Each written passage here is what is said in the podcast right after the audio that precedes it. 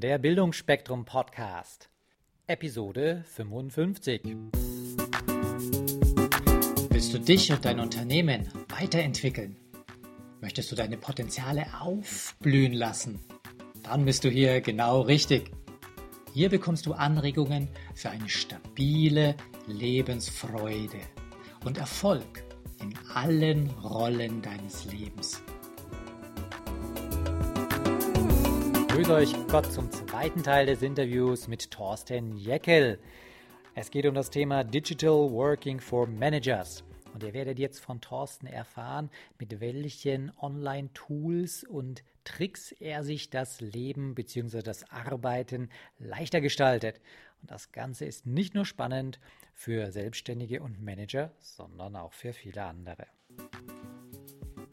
Also wir waren bei den Apps äh, PDF Expert, wir haben den Taschenrechner HD. Für Word, Excel und PowerPoint gibt es mittlerweile entsprechende Pendants von Microsoft. Die kann man lesend gratis nutzen und wenn man Dokumente bearbeiten möchte oder erstellen möchte, braucht man ein Microsoft 365 oder Office 365 Abonnement. Das gibt es ab 5 Euro im Monat und das hat eine kaum kommunizierte Zusatzfunktion und zwar kriegt man bei Office 365 ein Exchange mit. Das heißt, wir haben jetzt schon ein paar Mal dieses Stichwort Exchange genannt. Exchange ist ein Weg, mit dem man seine Outlook-Daten, vereinfacht gesagt, auf all seinen Systemen immer synchron halten kann. Du kennst es, du nutzt es selbst. Achso, ich dachte jetzt, äh, ich kann den Gag machen. Ich hätte gesagt, du willst Geld wechseln gehen? Wir haben doch alle den Euro in Europa. Wozu müssen wir noch zur, zur Exchange-Bude laufen? Genau, und Exchange ist ein Protokoll, mit dem man Outlook-Dateien auf allen Endgeräten von allen Herstellern, also auch wenn ihr Android-Geräte habt, wenn ihr Windows-Geräte habt. Ich habe ein zwölf Jahre altes Nokia-Telefon, das kann auch Exchange. BlackBerry kann Exchange, ist ein Industriestandard und das kriegt man für die 5 Euro im Monat, kriegt man das noch mit. Die Alternative zu Microsoft PowerPoint, Excel und ähm, Word sind die Applikations-Pendants von Apple. Die heißen dann Pages für Word, die heißen Numbers für Excel und die heißen Keynote. Und ab dem iPad Mini der zweiten Generation ab dem iPad Air sind diese Applikationen sogar gratis mit dabei. Sonst kosten sie jeweils 8,99 Euro. Und meine Empfehlung ist für Word finde ich immer Pages besser als Word. Also da ist Pages aus meiner Sicht leistungsfähiger und besser zu bedienen. Für Excel würde ich eben auch Excel nehmen. Das finde ich das leistungsfähigere. Und bei den Präsentationen gebe ich immer den Tipp, aufs iPad schicken und in beiden öffnen und gucken, wo es besser ausschaut. Also eine ja. Präsentation schaut mal in Keynote besser aus und eine schaut mal in PowerPoint besser aus. Mache ich auch so. Äh, vielleicht ein Punkt noch zu dem Exchange. Ich nutze das, ich weiß nicht, zehn Jahre oder schon länger. Mhm. Ich hatte da äh, meinen ersten HTC Pro, der hatte noch gar keinen Tele Telefonchip drin, aber der konnte sich synchron oder der konnte gekoppelt werden ja, über Kabel oder Bluetooth mit einem Telefon und so konnte ich damals schon unterwegs bei den Kongressen meine E-Mails abrufen ja, über Ding, Exchange. Ja. Aber was ich sagen will, damals haben mir manche Berater gesagt, das gibt's doch nicht du mit deiner kleinen Firma, also unter zehn Mitarbeiter. Äh, wieso hast du so einen Standard wie große Konzerne? Das ist doch viel zu teuer. Ja, du brauchst einen extra Server. Mm, mm, mm, War auch früher so. Ja, nur heute ihr habt das vielleicht nicht genau mitbekommen. Deswegen betonen das bitte nochmal, ja. Thorsten. Wie ist es heute? Also heute ist es so, man kann natürlich das immer noch auf, in einem eigenen Unternehmen packen. Weil wenn man überlegt, wenn das 5 Euro beispielsweise pro Mitarbeiter kostet und eine Firma wie Mercedes-Benz, die 100.000 Mitarbeiter haben, dann lohnt sich das natürlich, sich einen eigenen Server reinzusetzen, weil dann wäre das viel zu teuer, die monatlichen Kosten. Aber bei kleinen Organisationen, und ich bin auch relativ kompakt aufgestellt, dann muss ich das nicht selbst haben und dann gibt es eigentlich drei interessante Alternativen. Die eine ist Office 365, was wir gerade angesprochen haben. Da wird es mitgeliefert, ohne dass das irgendwo steht, aber das funktioniert wunderbar. Ich habe selbst im Einsatz.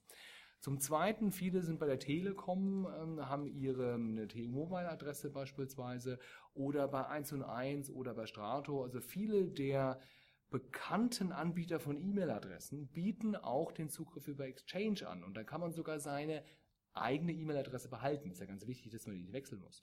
Also bei vielen ist es so, ich habe oft Telekom-Kunden beispielsweise, die haben in denen, sieht man beim iPad beispielsweise unter Einstellungen, Mail-Kontakte, Kalender, Accounts, sieht man die Konten. Und wenn man auf einen seinen E-Mail-Account dann drauf tippt, dann steht da oben drüber entweder POP, EMAP oder Exchange. Und ich sehe, bei 80 Prozent meiner Kunden steht Pop drauf. Ja, die wollen Spaß im Leben haben, die wollen ständig poppen. Wunderbar, ich sage mal, Poppen ist geil, aber nicht auf dem iPad. Und ähm, deswegen, ich habe übrigens bei Nixdorf ähm, 1988 auch meine heutige Frau kennengelernt. Also deswegen hat IT und äh, Privatleben, also äh, hat durchaus auch Parallelen dazu.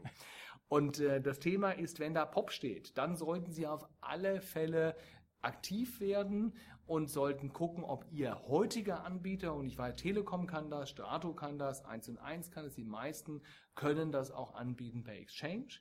Wenn nicht, suchen Sie sich einen beispielsweise dieser genannten aus und dann können Sie auch Ihre bestehende E-Mail-Adresse mit umziehen. Das funktioniert. Also alles andere außer Exchange ist Spielkram, erfahrungsgemäß. Also das ist so die eine Variante. Die zweite, vielleicht hätte der ein oder andere von euch eine Homepage. Also ich habe beispielsweise meine Homepage bei 1 und 1 und bei vielen Homepage-Paketen ist schon ein Exchange-Postfach dabei. Das schlummert so in den Einstellungen und die meisten, wenn ich die darauf hinweise, die sagen, was, ich habe sowas? Dann gucken wir manchmal gemeinsam, meinst du, du hast ja ein Exchange-Postfach. Das kostet dann gar nichts. Also eins ist oft dabei. Bei mir war das so. Ich habe ein Exchange-Postfach dabei gehabt und ich habe eben vier oder fünf, die ich noch zusätzlich bezahle jetzt. Also Leute, aktiv werden. Wenn ihr sagt, aha, Exchange, habe ich schon gehört, aber ich habe noch nichts gemacht, weil ich die Kosten gescheut habe, guckt, vielleicht schlummert es bei euch. Ihr habt es eigentlich eingekauft, ihr seid euch gar nicht, nur Ja. nicht bewusst darüber. Kostet keine Kohle und auch so ein Thema, ja auch Unterstützung. Jeder, der es noch nicht gelesen hat, unbedingt das Buch Die Vier-Stunden-Woche von Timothy Ferris lesen, The Four-Hour Workweek im Original. Und eines der wesentlichen Dinge, die er ganz konkret empfiehlt, ist der Einsatz von sogenannten Virtual Private Assistants, also von Bürodienstleistern, die von der ganzen Welt aus per Internet und per Skype und per Telefon erreichbar sind. Und ich habe beispielsweise einen Virtual Private Assistant, der hat in Deutschland studiert, also der kann auch gut Deutsch sprechen, sitzt aber in Bulgarien, hat für mich den Effekt, dass der mich die Stunde 9 Euro kostet. Und zwar all in.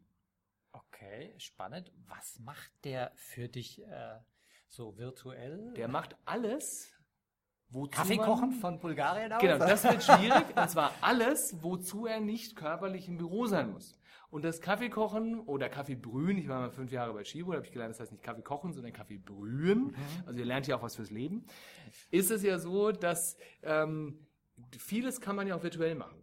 Und das Schöne ist, wir haben das Thema, so sind wir draufgekommen, Exchange angesprochen. Mein Virtual Private Assistant beispielsweise kann auf mein Outlook zugreifen. Das heißt, wir müssen nicht fünfmal hinher telefonieren, ob ich da Zeit habe oder nicht Zeit habe, sondern ich kann ihm meinen Kalender freigeben. Und ich kann da sogar sagen, auf was darfst du nur lesen zugreifen, auf was darfst du sogar ändern zugreifen. Und was macht er für mich? Ich habe hier beispielsweise jetzt gerade einen Workshop gegeben, dafür habe ich Folien beispielsweise gemacht. So, oder nächste Woche gebe ich einen Vortrag vor einer größeren Gruppe von Wirtschaftsprüfern. Was habe ich dort äh, jetzt vor kurzem jetzt machen lassen? Ich habe ihn recherchieren lassen. Wie gesagt, äh, das Thema ist das iPad in der Wirtschaftsprüfung gut einsetzen, produktiv einsetzen. Was habe ich gemacht? Ich habe gesagt zu meinem Assistent, bitte selektiere mal, such mal nach iPad-Apps für Wirtschaftsprüfer. Da hätte ich mich jetzt auch hinsetzen können und hätte den ganzen App Store durchführen können. Was hat er gemacht? Ich habe nach anderthalb Stunden eine Excel-Liste gehabt. Da waren 50 Apps drin für Wirtschaftsprüfer mit den Links, mit den Symbolen, mit den äh, Links zur Webseite. Die habe ich mir dann angeguckt, aber dieses Vorselektieren, das habe ich nicht gemacht. Und Und das für Zeit- 15 Euro. ja, und ich sag mal, das für 15 Euro. Und wenn ich gucke, das ist ja auch das nächste, jetzt kann man sagen, okay, ähm, das ist eigentlich die Kohle. Nur während der recherchiert habt, habe ich mit drei Kunden telefoniert und von einem davon habe ich einen Auftrag bekommen. Und dann stellt sich für mich die Frage, wie setze ich als Unternehmer meine Arbeitszeit sinnvoll ein? Und hey, das macht doch viel mehr Sinn, wenn ich in der Zeit, wo mein Assi dort eine Internetrecherche mache, wenn ich dort mit Kunden telefoniere und im Idealfall sogar noch einen Auftrag reinhole. Also die Frage ist ja einmal, nicht nur immer, was kostet das im Moment, weil ich habe mir auch die Frage gestellt, gebe ich, das kostet mich 320 Euro im Monat, ich habe so ein 40-Stunden-Paket und dann kostet mich das eben 320 Euro im Monat, ist auch Geld. So gerade am Start der Selbstständigkeit, dann überlegt man auch, äh, und bei The Lean Startup ist ja auch zu sagen, nicht so viele Fixkosten fabrizieren, klein, aber für 320 kriege ich noch nicht mal eine 400 Euro Kraft, also das ist noch unter dem 400 Euro Level. Und das Schöne ist eben zu sagen, was würde es denn realistischerweise kosten, wenn ich es mache? Und wenn man das richtig rechnet, dann ist die eigene Arbeitszeit meistens teurer. Und eben zusätzlich die Frage, was könnte ich denn in der Zeit machen und kann ich nicht was Wertschöpfenderes machen? Kann ich nicht sagen, ich bin der zur, zur gleichen Zeit beim Kunden und verdiene dafür Geld, kann es faktorieren oder ich akquiriere? Also das ist immer die Frage, was tue ich also äh, im Unternehmen? Thorsten, das klingt super spannend und ich kann mir vorstellen, dass bei dem einen oder anderen Hörer da draußen sofort die Frage aufpoppt, wie hast du jetzt einen geeigneten Virtual Assistant gefunden? Denn ich habe auch schon gehört, mhm. naja, da gibt es dann viele Inder oder Pakistanis, die sind sicherlich sehr fit, jetzt gerade wenn es um ja. Programmiertechnisches geht, äh, eine Landingpage bauen oder so. Aber wie finde ich jetzt einen, äh, wo auch die Qualität stimmt und wo man gut kommunizieren kann? Ja, also ich sag mal, wie ich das damals gemacht habe. Ich habe, als ich das Buch von Timothy Ferris gelesen habe, erst einmal mit den von ihm empfohlenen Dienstleistern gearbeitet. Das war Get Friday in Indien und Brickworks. Und ich hatte damals, als ich das gemacht habe, war ich noch angestellter Geschäftsführer, also vielleicht auch als Hinweis. Das kann man auch als Angestellter nutzen. Also ich habe das schon als Angestellter genutzt, diesen Service. Also es gab neulich mal einen Artikel in der Zeitung, den fand ich super klasse. Da hat ein Programmierer seinen kompletten Job outgesourced an einen Virtual Private Assistant und dem hat er weniger gezahlt, als er ein Gehalt bekommen hat. Und er hat Lalelu gemacht. Das ist das Extremmodell. Hört sich strange an, aber uh, smarter Angestellter. Das ist sicherlich nicht unbedingt immer in der Extremform sinnvoll und machbar, aber es ist durchaus ein Denkpunkt wert. Zu sagen, Moment mal, wenn ich vielleicht, ich habe eine 17-jährige Tochter, als sie kleiner war, hey, Moment mal, vielleicht ist mir das ein paar Euro 50 wert, wenn ich eben mal einen halben Tag die Woche frei habe und dafür durchaus auch mal privat sage, dann zahle ich halt mal 20, 30 Euro. Hey,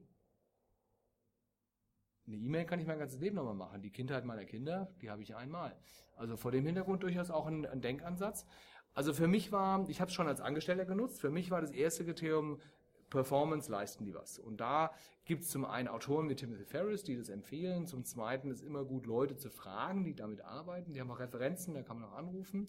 Dann gibt es manchmal Vergleichstests. Es gibt beispielsweise ein Entrepreneurship Summit in Berlin, kann ich auch jedem empfehlen. Von Professor Faltin wird er organisiert. Und Professor Faltin hat auch ein wundervolles Buch geschrieben, heißt Kopf schlägt Kapital. Wunderbares Buch. Die Grundidee ist Gründen aus Komponenten. Also auch ähm, der Baustein dabei, sich Bausteine zu holen, die man extern eben einkauft und nur dann bezahlt, wenn man sie auch braucht. Und für mich war dieses Thema Entscheidungskriterium Qualität. Für mich war das Entscheidungskriterium dann deutsche Sprache, weil heute, wenn ich Charts mache, und der macht mir eben meine Charts auch schick, dann muss er eben deutsche Charts auch machen können. Und das kann jemand, der in Indien sitzt, äh, der nicht deutschsprachig ist, eben nicht leisten.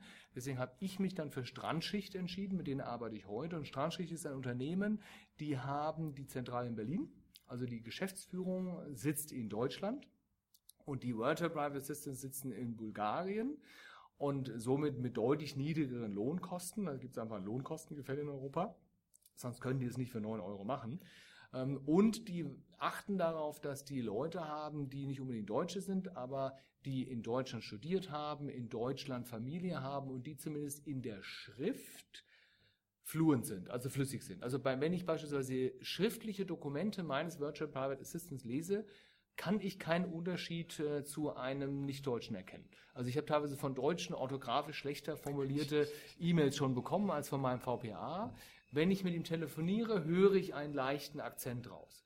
Und das war für mich das Thema. Es gibt natürlich auch in Deutschland Virtual Private Assistance. Da muss man dann nur halt sich bewusst sein, da zahlt man ungefähr 40 Euro die Stunde. Und für 40 Euro die Stunde, das ist mir persönlich dann ehrlich gesagt zu teuer, wo ich dann sage, okay, dann kann ich mir auch schon fast überlegen, ob ich mir eine 400 Euro Kraft irgendwo einstelle, weil dann ist das, der Preisunterschied nicht mehr so groß.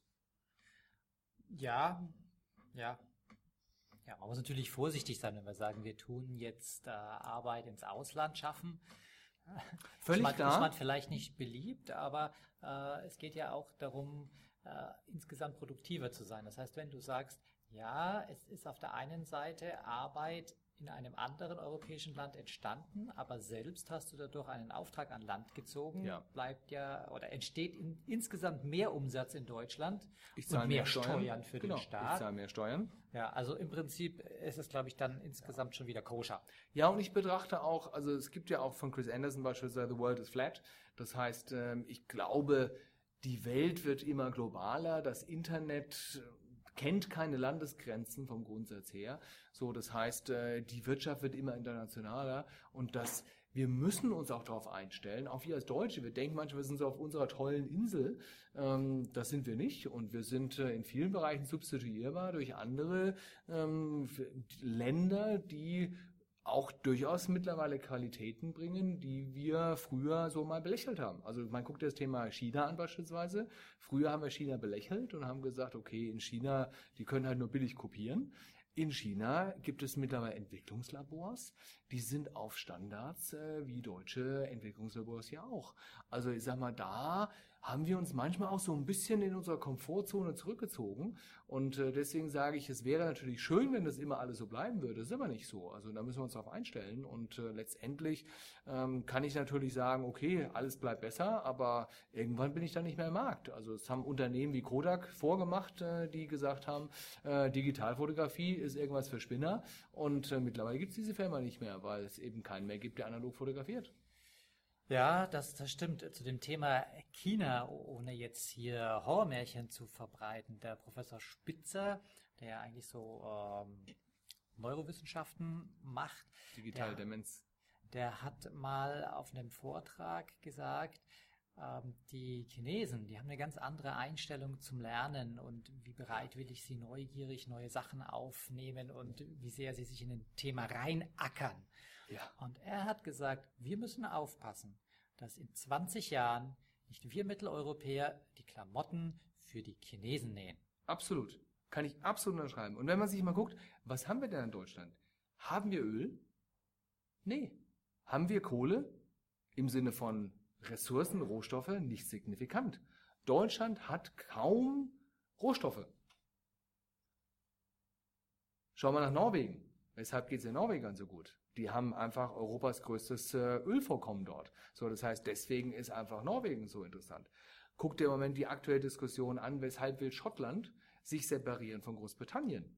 Schottland will sich deshalb äh, von Großbritannien separieren. Wegen Whisky, oder?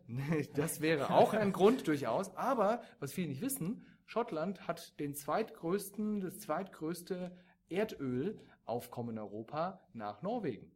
Hoi. So, da die aber nur drei Prozent der Bevölkerung haben, müssen die 97% ihres Profits dem, aus dem Öl nach London abliefern. Da sagen die, sag mal, Leute, das kann doch nicht sein. Wir haben hier äh, das ganze Kapital und wir schicken alles nach London. Das ist der Grund. Und da sieht man schon innerhalb eines Landes, dass einfach die unterschiedliche Verfügbarkeit von Rohstoffen ein extremer Faktor ist. Und wir haben in Deutschland nichts.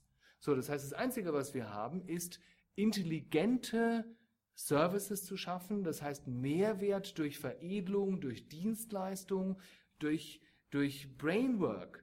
Und wenn ich dann in der Komfortzone mich äh, hinsetze und sage, wir sind ja die Größten und nichts dazulerne, das ist genau der Punkt, den du gerade gemacht hast. Wir sind einfach in unserer Komfortzone so schön, dass wir sagen, wieso soll ich lernen? Irgendwie RTL, Freitagnacht oder Germany's Next Topmodel ist doch irgendwie spannender zu gucken. Äh, ja, aber in der Zeit setzt sich ein Südkoreaner, ist noch extremer als die Chinesen, äh, ein Südkoreaner hin und äh, lernt mal eben das, was ein Deutscher in einem Jahr lernt, in einer Woche. Und genau das, was du sagst, also danke, ich, hab, ich, ich fühle mich manchmal so als der Freak, also dass ich sage, Leute, die Chinesen, 20 Jahre, ich kannte es noch gar nicht, die Aussage von Spitzer, ich kenne nur digitale Demenz und seine Aussagen in dem Zusammenhang, kann ich 100% unterschreiben. Also ich sage mal, Leute, raus aus der Komfortzone. Ähm, und für mich ist auch etwas, Lernen ist ja leider in der Schule uns oft so verleitet worden und negativ konditioniert worden. Also alleine, wenn man sich das Thema Strafarbeit, Strafaufgabe anguckt, also sag mal, würde bestraft dadurch, dass man noch was zusätzliches lernen musste. Also ich sag mal, wie bescheuert ist dieses Konzept? Also es muss eigentlich eine Belohnung sein, ich darf noch was lernen. Also heute, ich habe auch mal die Phase gehabt, wo ich mich Schule angekotzt hat. Und heute macht es mir riesig Spaß zu lernen. Und wenn ich gucke, ich bin ja auch schon ein paar Jahre im Markt, auch erfahren, habe jetzt gerade hier auf der German Speakers Association of the Convention selbst einen Vortrag gegeben und parallel dazu bin ich aber auch Mentee im Mentorenprogramm und habe mir jemanden gesucht, der nochmal zwei Schritte weiter ist, den ich mir als Mentor nehme. Also immer Leute, gebt Wissen weiter und auf der anderen Seite aber holt euch Leute, die da fit sind, lernt raus aus der Komfortzone. Ganz wichtig. Und gerade als Unternehmer sowieso, aber auch als Angestellter guckt, was da hinterherkommt, die neuen jungen Mitarbeiter. Ähm, also da muss man schon äh, up-to-date bleiben. Und äh, idealerweise ist es beides. Die Erfahrung ist auch wichtig, dass die wertgeschätzte von jungen Kollegen und die neuen Dinge und aus beiden zusammen wird was Gutes. Und das ist, wenn man es auf Länderebene betrachtet, die Erfahrung, das Knowledge wunderbar nutzen, wertschätzen, darauf aufbauen, weiterentwickeln. So, liebe Hörer, das war auch schon der zweite Teil des Interviews. Im dritten und letzten Teil mit Thorsten erfahrt ihr dann etwas über seine Buchempfehlung und Tipps zu Fortbildungen. Bis dahin wünsche ich euch eine wunderbare Woche. Ciao und Servus. Falls euch diese Show gefallen hat, würde ich mich über eine positive Bewertung bei iTunes sehr freuen. Je mehr Leute diesen Podcast hören, desto mehr Menschen können ihr Potenzial positiv entwickeln. Und das ist doch gut so, oder? Wenn du mehr Folgen hören möchtest, dann klicke den Abonnieren-Button auf bildungforme.com oder auf iTunes. So, das war der Bildungsspektrum Podcast von und mit Wolfgang Hertlicker. Bilde dich selbst und dann wirke auf andere durch das, was du bist. Friedrich von.